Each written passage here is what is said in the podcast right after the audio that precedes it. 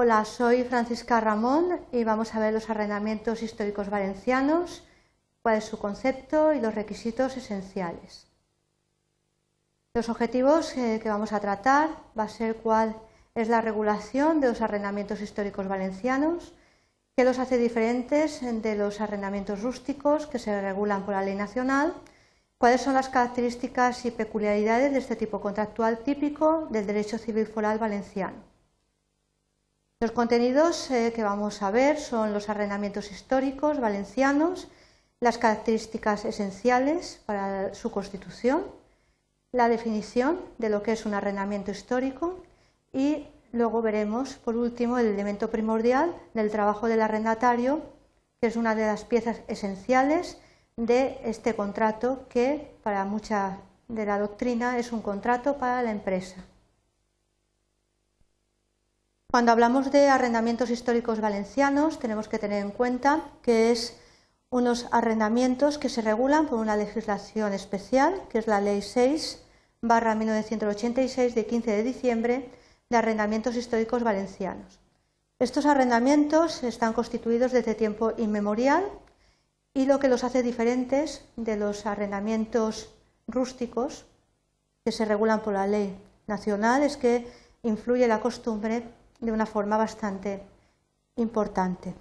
Se consideran una institución propia del derecho civil valenciano y eh, se plantea actualmente de que, aunque en realidad no se puedan ajustar a la realidad económica actual, no hay nada que impida que se puedan celebrar después de la vigencia de la ley del año 1986. Es decir, que una cosa es que no tengan una, rentabilidad económica eh, potente y otra muy distinta es que no se puedan constituir. Actualmente se podrían constituir siempre que se dieran los requisitos esenciales de estos arrendamientos históricos valencianos que veremos a continuación. Hay que tener presente que la solución a los conflictos que se han ido planteando y además un poco la configuración de este tipo arrendaticio ha sido gracias a todos los pronunciamientos del Tribunal Superior de Justicia de la Comunidad Valenciana que ha sido bastante abundante en esta materia y lo que nos ha ido permitiendo ver cómo se resolvían los problemas para eh, definir este tipo de arrendamiento y cómo la costumbre tenía un papel fundamental en la Constitución y luego también a lo largo de todo el arrendamiento histórico. El sistema de cultivo de la tierra de este tipo arrendaticio se apoya en la llamada locatio conductio, y su origen se encuentra en la configuración de la propiedad y el uso de los bienes inmuebles productivos, entre ellos lo que es el uso agrícola de la tierra. Es una institución eh, de tipo contractual y además es una especial forma de cultivo de las tierras agrícolas de la región valenciana, teniendo en cuenta que se derogaron los fueros en el año 1707, ahora recuperados tras la reforma del Estatuto de Autonomía, la subsistencia de esta forma peculiar de explotación, perteneciendo un principio a señoríos, vinculaciones o mayorazgos, y es lo que ha permitido que generación tras generación este tipo de arrendaticio haya llegado a la actualidad. Lo que más nos interesa es ver eh, cuáles son esas características esenciales del arrendamiento histórico valenciano, las siglas AHV, que en primer lugar es la territorialidad, solamente se dan en la zona muy concreta que abarca la comunidad valenciana y además eh, tienen como característica eh, que los define la inmemorialidad, es decir, desde tiempo inmemorial no se sabe exactamente cuál es el origen de inicio de este contrato de arrendamiento, una duración indefinida que pasa además por una sucesión de padres a hijos. Y luego el carácter consuetudinario, la influencia de la costumbre que se traduce en el caso de estos arrendamientos históricos valencianos, en la llevanza de una libreta típica de este tipo contractual, en la que se van anotando todos los pagos que se van realizando por parte del arrendatario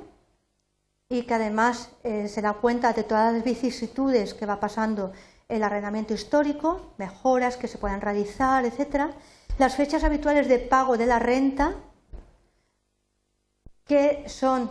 fechas que coinciden con eh, festividades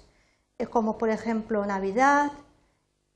San Miguel, San Juan, etcétera, de tal manera que en esas fechas se realiza ese pago por parte del arrendatario.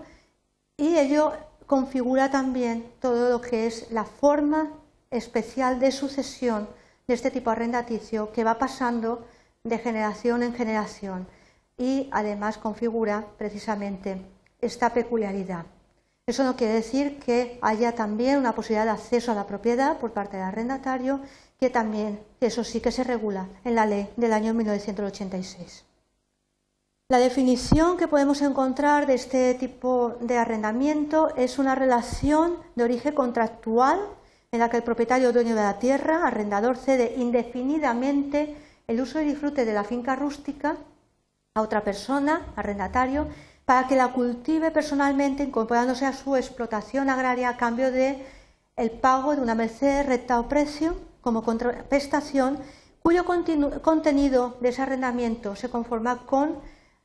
un derecho singular, un ius singulare, de carácter consuetudinario por la llevanza de la libreta, por las fechas de pago tan señaladas, las festividades conocidas de San Miguel, de San Juan, Navidad, etcétera, y luego también por la peculiar sucesión que configura pues que vaya pasando de generación en generación. Sin embargo, hay un elemento que es el trabajo del arrendatario, que es una pieza esencial para que parte de la doctrina configure este contrato de arrendamiento como un contrato para la empresa, para la empresa agrícola, ya que Empresario y arrendatario se unen en la misma persona y el destino principal es la explotación, conservación y sucesión de lo que es el arrendamiento. Junto con ello, el trabajo del arrendatario que cultiva la tierra. Ahora bien el Tribunal Superior de Justicia ha permitido en alguna ocasión que sea otra persona, por imposibilidad del arrendatario, la que pueda cultivar la tierra en esos casos tan peculiares. El objeto del contrato es la tierra de cultivo que el propietario cede al arrendatario para la incorporación a la explotación agraria. De tal manera que vemos cómo es un tipo contractual bastante peculiar y que además comprende no solamente la tierra, sino también todos los elementos que son necesarios para que se pueda explotar la tierra, como son el agua, instalaciones para riego, etc.